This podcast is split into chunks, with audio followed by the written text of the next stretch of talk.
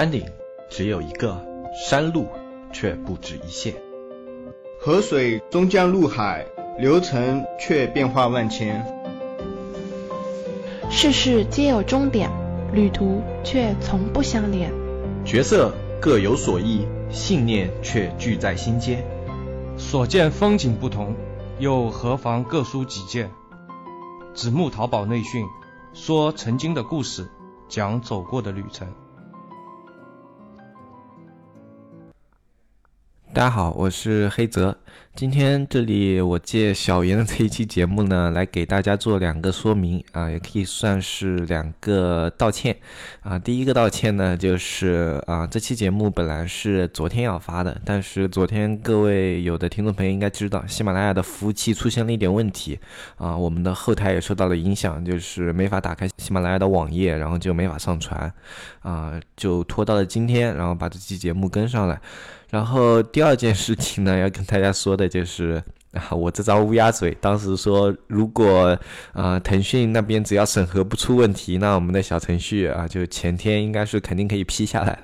结果就是啊我这个嘴多说了这么一句啊，我们当时提交的那个名字。指木社区啊，里面有个敏感词，然后因为这个敏感词呢审核没有通过啊，因为社区这两个字不能用嘛，然后现在我们要重新想个名字再重新提交啊，真的很不好意思啊，让各位又要多等那么一些天，嗯，这边给各位期待着的听众老爷们磕头谢罪了啊，然后接下来的时间呢，就还是交给我们的小燕女神啊，让我们来一起听小燕女神的这一期节目。大家好，我是小严。大家可能不知道，我刚刚在录节目之前干了一些什么事情。我们录音屏的设备呢是相当好的，所以我一直想用这个设备来录几首歌，然后一直没有时间。今天的话兴致来了，而且时间也比较充裕，所以就趁刚刚那么一点时间录了两首歌。整体下来的话，音质是真的蛮不错的，感觉很好。之前有听众朋友在小严的节目下方评论说，听小严的节目听得会有点云里雾里的。呃，小严主要给大家分享的是一些最新的新闻资讯类。呃，对于一些小白来说，听着可能会有一些乏味，或者说是有一些嗯比较枯燥，或者是有点云里雾里的感觉。小严分享这个资讯的主要目的呢，就是给大家去了解一些最新的一些商业动态，希望能给大家在嗯平时做淘宝的时候，也更多的去接触一下大商家他们的动态。其实小严分享的这些新闻资讯的话，大家重在了解。有一些听众朋友可能会说，呃，会带给他们有一点就是云里雾里的感觉。那可能是小严这边并没有，嗯，讲得很很通俗易懂。那可能这边是小严的问题。那小严这边可能会去更加的去，嗯，往通俗易懂方向去转变，会给大家更好的听觉体验。今天小严给大家分享的内容的话是 IP 授权这个千亿市场。过去几年的话，IP 经济是比较火的热门词之一了。伴随着消费升级与粉丝经济的迅猛发展，大批文学、影视作品跨界捞钱，可以说是赚得不亦乐乎。在大多数人看来，IP 经济的爆发来得有点不可思议，但是在内行人眼里，国内 IP 的价值释放也才刚刚开始。一部经典的作品，它的价值应该远远大于行业本身的基本盘。这一点，迪士尼也可以说是玩到了极致。不久前。星球大战最后的绝地武士，迪士尼又多了一次躺着赚钱的机会。这个机会便是针对 IP 经济的深度开发，尤其是对衍生品的授权。截止到二零一六年，已经累计收益达到两百七十亿美元，相当高，相当惊人了。单单一个 BB-8 的机器人就创造了二十亿美元的周边财富。同属于迪士尼旗下的漫威系列，也是另外一个非常典型的例子。漫威电影宇宙诞生的时间不足十年，但是复仇者们缔造的衍生品每年都能撬动超过十个亿美元左右的市场。不只是迪士尼，好莱坞电影中衍生品收入一般占电影总收入的百分之七十左右，是票房收入的两倍之多。而在国内，电影收入的百分之九十到百分之九十五都是来自票房以及植入式广告，衍生品更多的是承担着呃宣传发布用品的角色，并非是收入来源。而这些文化作品。赋予了游戏、服装、手办等其他产业以庞大的增值空间。一个业内人士曾经反映品牌授权，他是这么说的：“呃，消费者就像是在买空气，一件商品原价五百元，但是印上美国队长之后就卖八百元。粉丝们不但甘心掏钱，而且对此还趋之若鹜。钱当然不是最主要的，它里面包含的优质内容和经典 IP。”从底部托起了迪士尼整个娱乐帝国集团，通过优质 IP 吸引粉丝，衍生品持续扩大受众群体，并且赋能于主题公园等其他业务。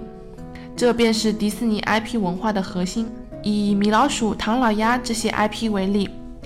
很多中国消费者未必看过这类相关的影视作品，但是对这两个形象却是非常的耳熟能详，就是因为其授权产品到处都是。为了获得这些形象的授权呢，中国有近四百多家的厂商大掏腰包。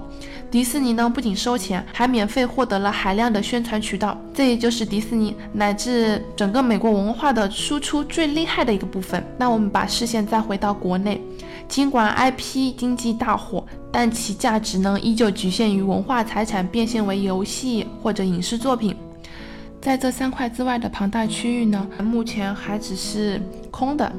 不过这样的情况的话，很有可能在这几年内就会发生根本性的变化，因为阿里巴巴入场了。一月十七日，阿里巴巴影业集团宣布，影业集团旗下的授权宝将与阿里巴巴集团旗下的 IP 交易平台阿里鱼全面进行整合，开展 IP 认证、IP 授权、交易撮合等这一系列的链条服务，全面进军全国 IP 领域。阿里影业对新平台进行了较为详细的阐述和定义。简而言之呢，也就是阿里鱼将作为授权与衍生品业务品牌，为 IP 版权方和阿里生态体系的品牌商家呢提供全链路服务，打造面向全球授权产业链接的一个新基础设施，加快推动内容商业化进程。从阿里影业跨度到母公司阿里巴巴旗下业务的整合，这个对阿里来说可以说是一个不小的动作了。外界分析认为，嗯，这个举动表明阿里影业的 IP 授权和衍生品开发得到了阿里集团内部的全面支持。阿里之所以这么大动干戈呢，也许是出于相关市场的金矿已经即将爆发。从全球协会的数据我们可以看到，二零一六年全球特许授权的商品销售额为两千六百二十九亿美元，较上年同期增长了百分之四点四。而亚洲市场的增幅则高达百分之八点八。这个协会预测呢，二零二零年中国内地和香港将成为亚洲最大的授权市场。国内市场巨大的成长空间和迪士尼模式的成功，吸引了国内外的一众目光。这两年，国际品牌授权公司和协会一个劲的往中国跑，国内相关公司呢也层出不穷，都想从中去分一杯羹出来。但是结果也显示，相关市场看着是一块肥肉，但是啃起来却变成了一块硬骨头。所以说，不是谁都可以做的。国内品牌授权市场有这么几个难题：盗版和强力作品，这个还是次要的。主要的问题呢是缺乏内容商业化的基础设施。在此之前，业内的企业走的都是迪士尼的老路，呃，即立足于 IP，再去寻求厂家，再由厂家找到消费者。这样一个点到点的联系，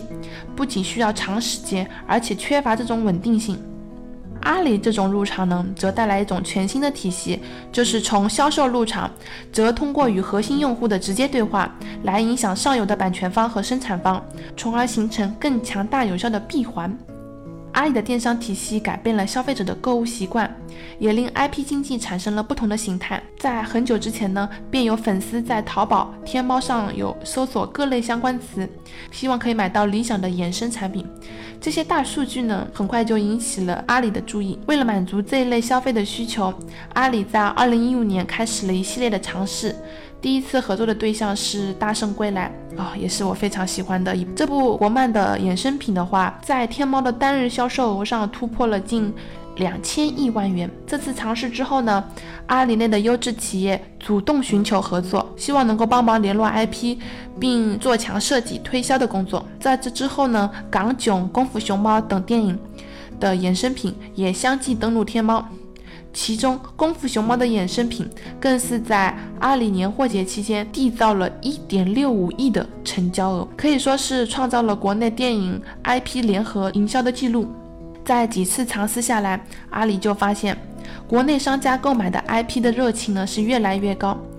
粉丝们也愿意为此花钱。更重要的是，迪士尼通过 IP 拉动受众增长，和这些热点 IP 合作以后，天猫的新客增长率较之前提高了百分之七十以上，这个增长率已经是相当惊人的了。在此背景下呢，二零一六年五月，全面负责 IP 授权业务的阿里鱼也就应运而生了。依托整个集团的势能，阿里鱼的中游连接着十万家优质品牌商家，上游则是以数以亿计的消费者。和从无到有全面搭建电商支付体系是一样的。阿里的进入也第一次给国内行业带来了必备的基础设施。由于不用附加其他成本，阿里内部就可以打通从内容到终端整一个生态闭环，使得衍生品市场的空间呢得到进一步的释放。IP 授权方拥有广阔的变现渠道，下游的粉丝则以很小很小的成本，最快的速度聚集起来。另外一方面，阿里影业由影视行业切入到衍生品领域，也取得了相当不错的成绩。短短两年的时间内，阿里影业衍生品的业务合作商家由最初的几十家扩展到六百家，覆盖了家居、智能科技、数码三 C、潮品、美妆、服饰、家纺等全品类。品牌方领域呢，阿里阿里影业则相继与派拉蒙、CN、万代南梦宫、TPC。远古等海内外多家 IP 版权方达成合作，体系架构完成之后呢，阿里影业也可以说是小试牛刀，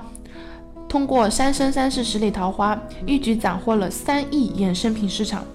令业界可以说是大开眼界。《三生三世》的爆发可以说养足了一批相关厂商，而阿里影业也从中受益蛮多的。二零一七年半年报显示，阿里影业综合开发业务的收入达到三千七百万元。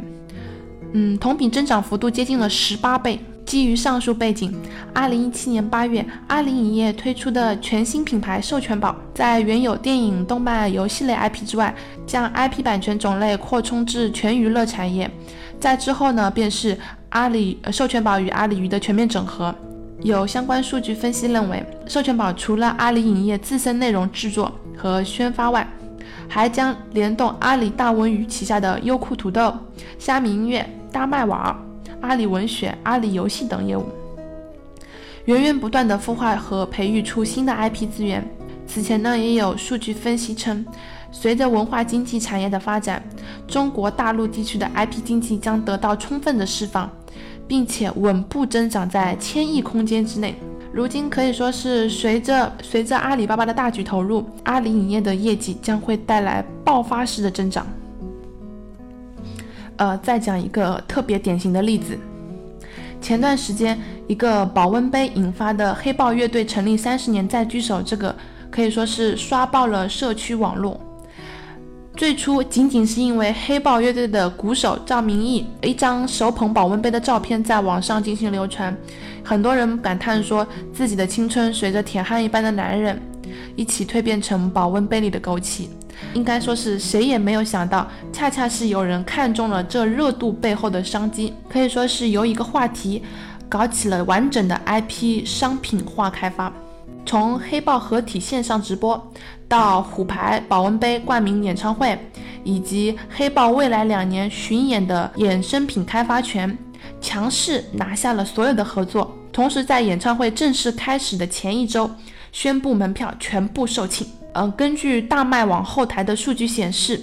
许多三十岁至二十五岁以下的年轻人受这场突如其来的中年危机保温杯社交话题感染，成为购票的主体。还有被情怀唤醒的四十到五十岁左右的家长，也特地拖家带口的赶到现场，去重温逝去的青春。通过这个典型的案例，我们可以很清楚地了解到 IP 授权市场的巨大爆发力。那小严的话，今天的内容就分享到这里，那我们下期再见，拜拜。